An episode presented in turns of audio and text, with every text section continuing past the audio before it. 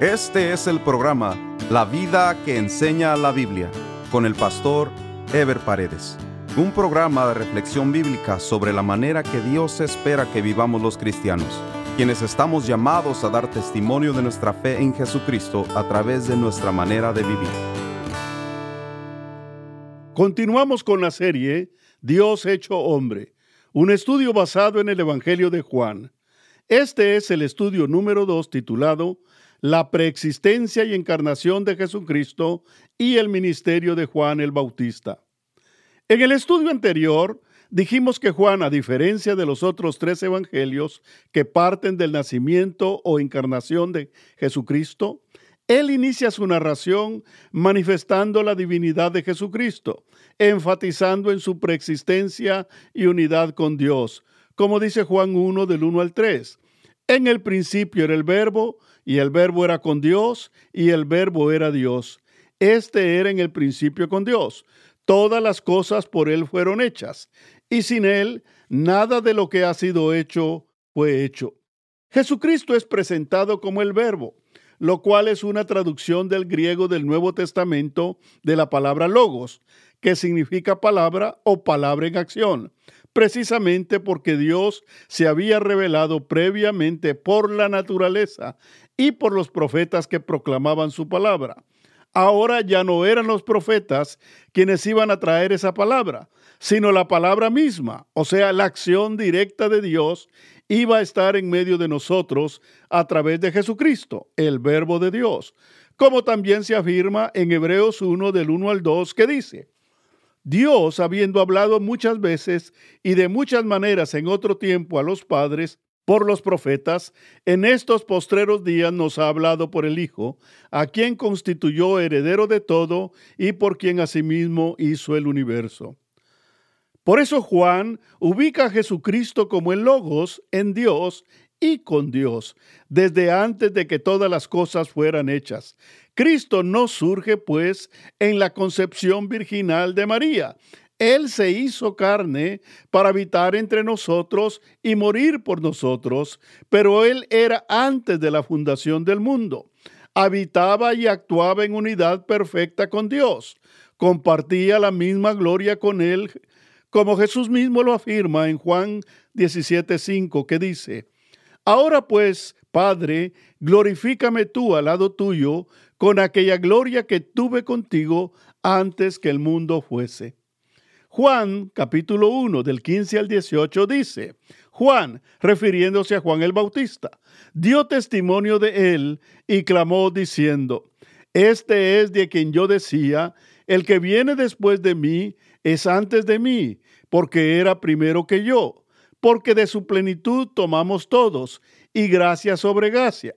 Pues la ley por medio de Moisés fue dada, pero la gracia y la verdad vinieron por medio de Jesucristo. A Dios nadie le vio jamás. El unigénito Hijo, que está en el seno del Padre, Él le ha dado a conocer. La ley dada por Moisés había cumplido su propósito, pero al venir Jesucristo, la misma deja de tener efecto porque la misma se completa en Jesucristo y Él es la culminación y cumplimiento de la ley. La figura de Juan el Bautista es señalada como un medio inicial y anticipador del verdadero ministerio que vendría en Jesucristo. Juan no era la luz, porque él era un profeta que sirvió de instrumento para empezar a proyectar la luz de Jesucristo. Por eso Juan, el autor del Evangelio, en su descripción de Juan el Bautista, dice que no era él la luz, sino que él se dedicó a dar a conocer la luz verdadera, que era Jesús y que venía a este mundo, como dice Juan 1 del 7 al 9. Este vino por testimonio para que diese testimonio de la luz, a fin de que todos creyesen por él. No era él la luz, sino para que diese testimonio de la luz. Aquella luz verdadera que alumbra a todo hombre venía a este mundo. Es interesante porque cuando uno observa la luna llena en una noche despejada, uno se impresiona de ver la claridad y el resplandor de la luz de la luna. Uno creería que la luna brilla con su propia luz. Sin embargo, la ciencia nos aclara que la luz de la luna no es más que un reflejo de la luz que recibe del sol. O sea que la luz que proyecta la luna en la noche no es propia, sino quien verdaderamente nos alumbra a través de la luna es el sol.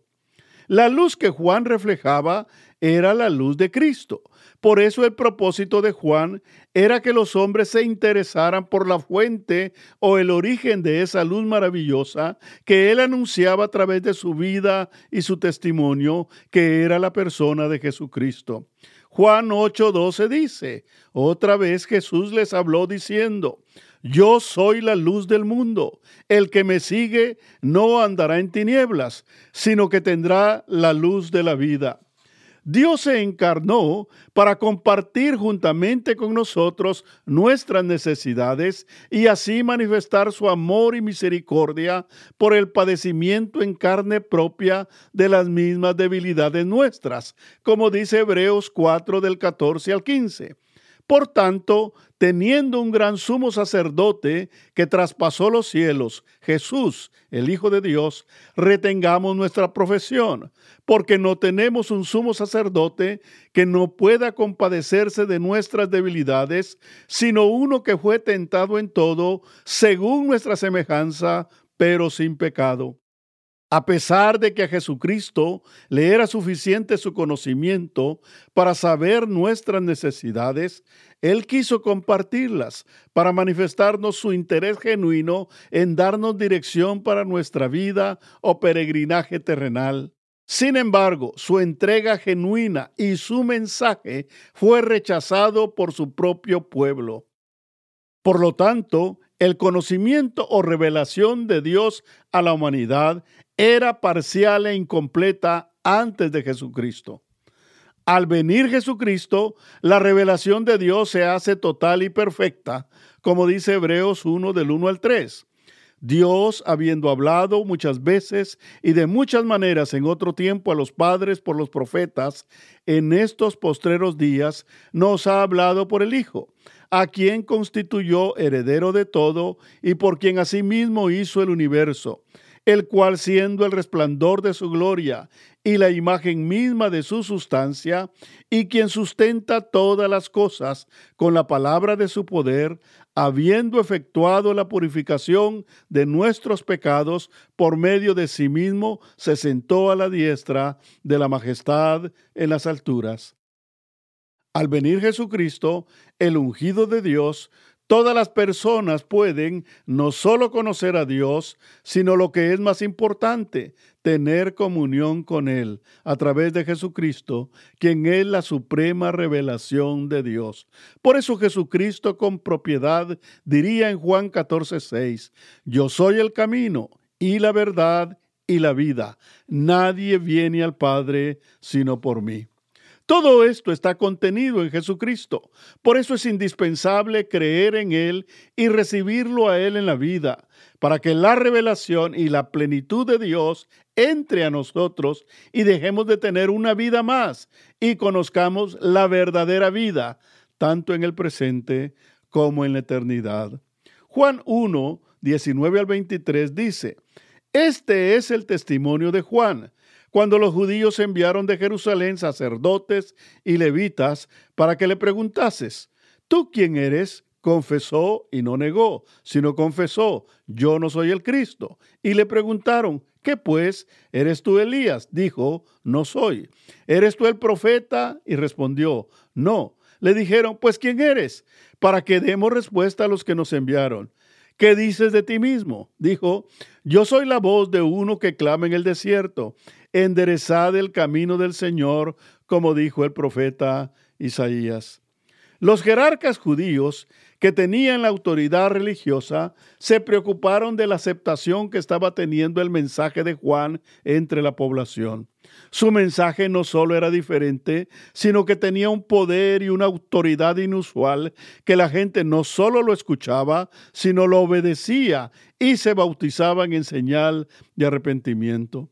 Los líderes religiosos entonces vieron en Juan un peligro y decidieron descubrir la autoridad que investía a Juan el Bautista.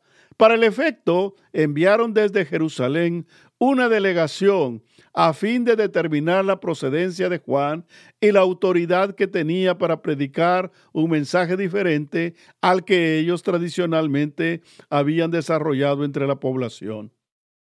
Este celo, por supuesto, no era producto de un interés genuino en el ministerio y mensaje de Juan, sino él mismo tenía motivaciones políticas y religiosas, ya que la aceptación que estaba teniendo el mensaje de arrepentimiento que predicaba Juan contrastaba con el mensaje legalista que ellos promulgaban. Y por otro lado, su autoridad político-religiosa estaba siendo ignorada, pues para ellos Juan no tenía ninguna autoridad religiosa y tampoco les había pedido permiso a ellos para predicar. La primera pregunta que le hicieron fue respecto a si era él el Cristo, el Mesías en hebreo.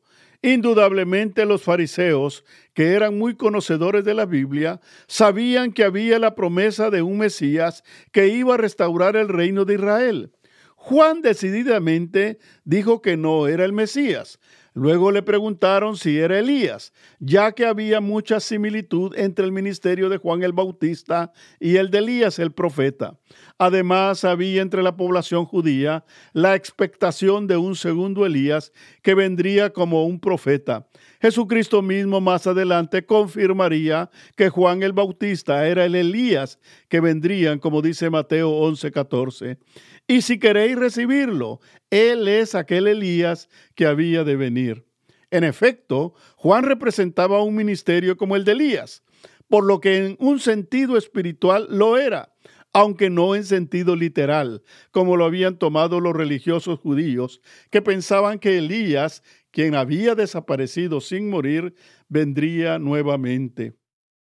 Luego le preguntan a Juan si era el profeta, en referencia quizás a la promesa de Moisés que se levantaría otro profeta como él para Israel. Esto está contenido en Deuteronomio 18:15 que dice, Profeta de en medio de ti, de tus hermanos como yo, te levantará Jehová tu Dios, a él oirés. Por último le preguntaron quién entonces era él y con qué autoridad bautizaba.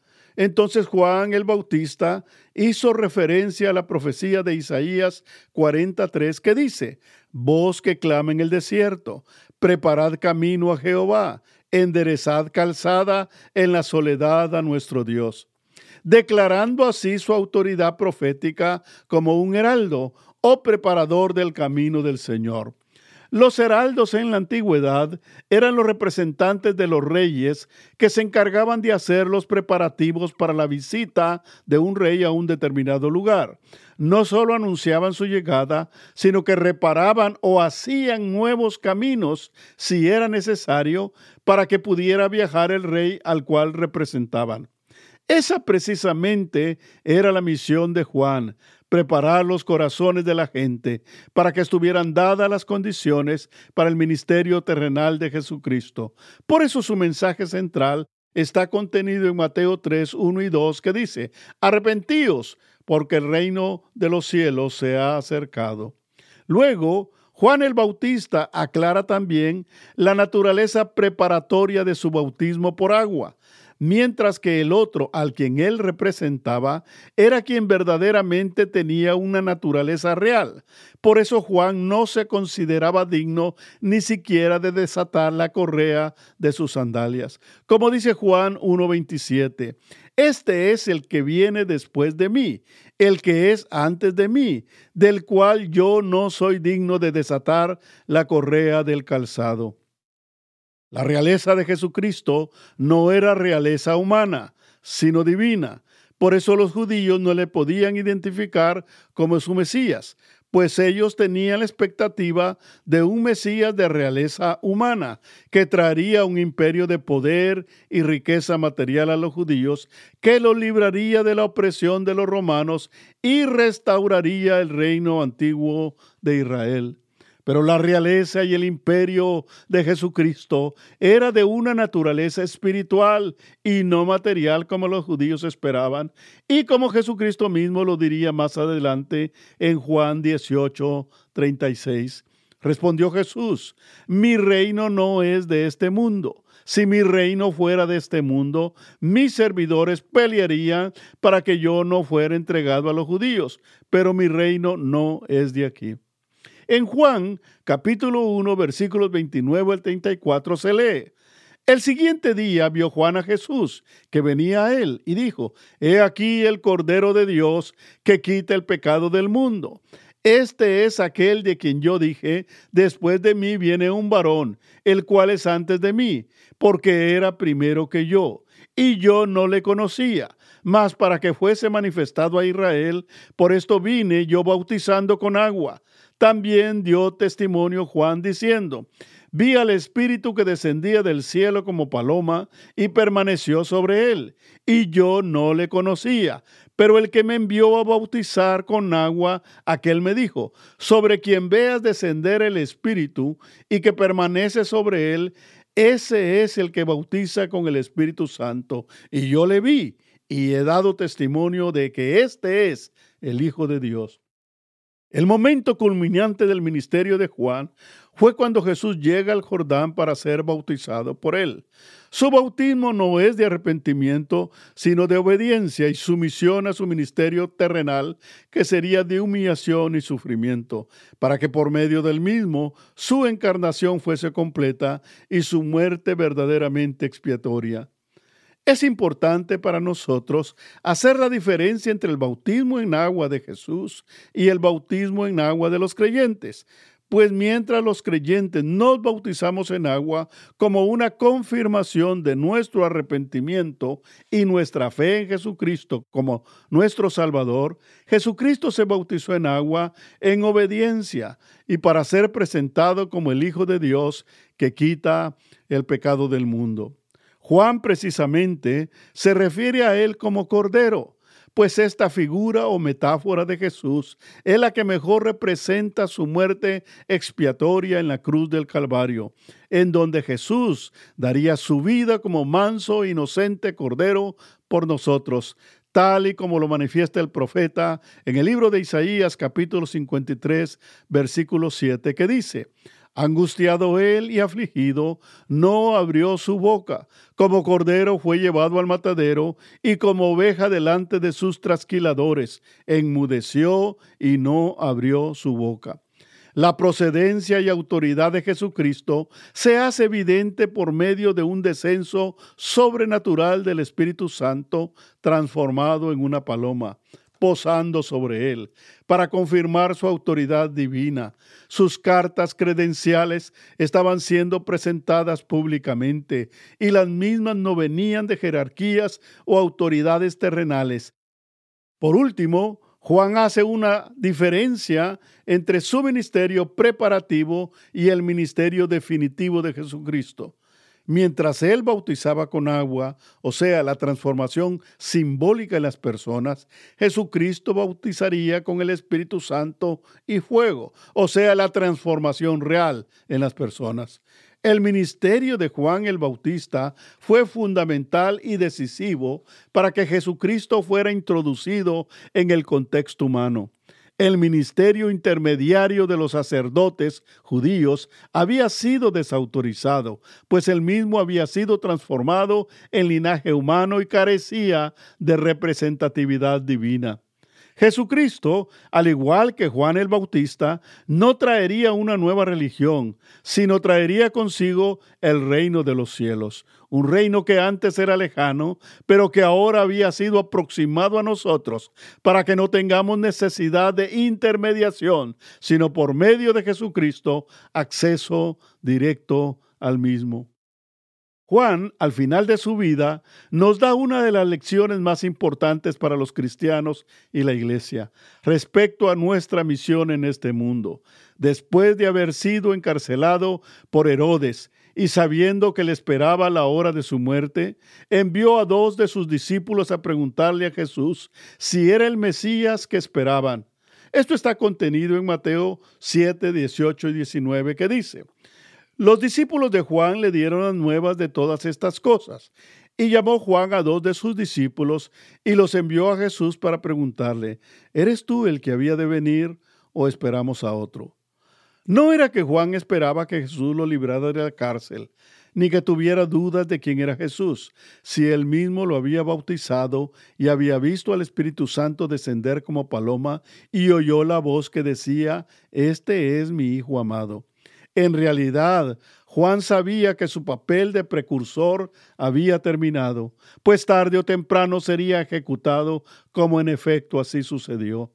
Sin embargo, Juan el Bautista quería estar seguro antes de morir que su misión estaba cumplida y que podía morir satisfecho de que el Mesías ya había venido. Juan no quería morir sin estar seguro que había cumplido su misión en este mundo, porque había entendido que esa era la razón por la cual Dios lo puso en este mundo. De la misma manera, los cristianos el día de hoy debemos preguntarnos si estamos cumpliendo nuestra misión de dar a conocer a Jesucristo, porque esa es la razón por la cual estamos en este mundo. En el próximo programa estaremos desarrollando el tema el llamado a los discípulos y el inicio del ministerio de Jesús. Nos vemos en el próximo programa. Dios les bendiga. Este fue el programa La vida que enseña la Biblia con el pastor Ever Paredes. Este programa fue patrocinado por la iglesia La Puerta Abierta, ubicada en Irvine, en el condado de Orange, California. La iglesia La Puerta Abierta transmite uno de sus servicios por YouTube. Si desea ver la transmisión con los mensajes del pastor Ever Paredes, vaya a nuestro sitio de internet, lapuertaabierta.com, y haga clic en transmisión en vivo. O directamente a YouTube y escriba LPA en vivo, los domingos a las 10.30 de la mañana. Si desea mayor información, escriba al correo electrónico info arroba lapuertaabierta.com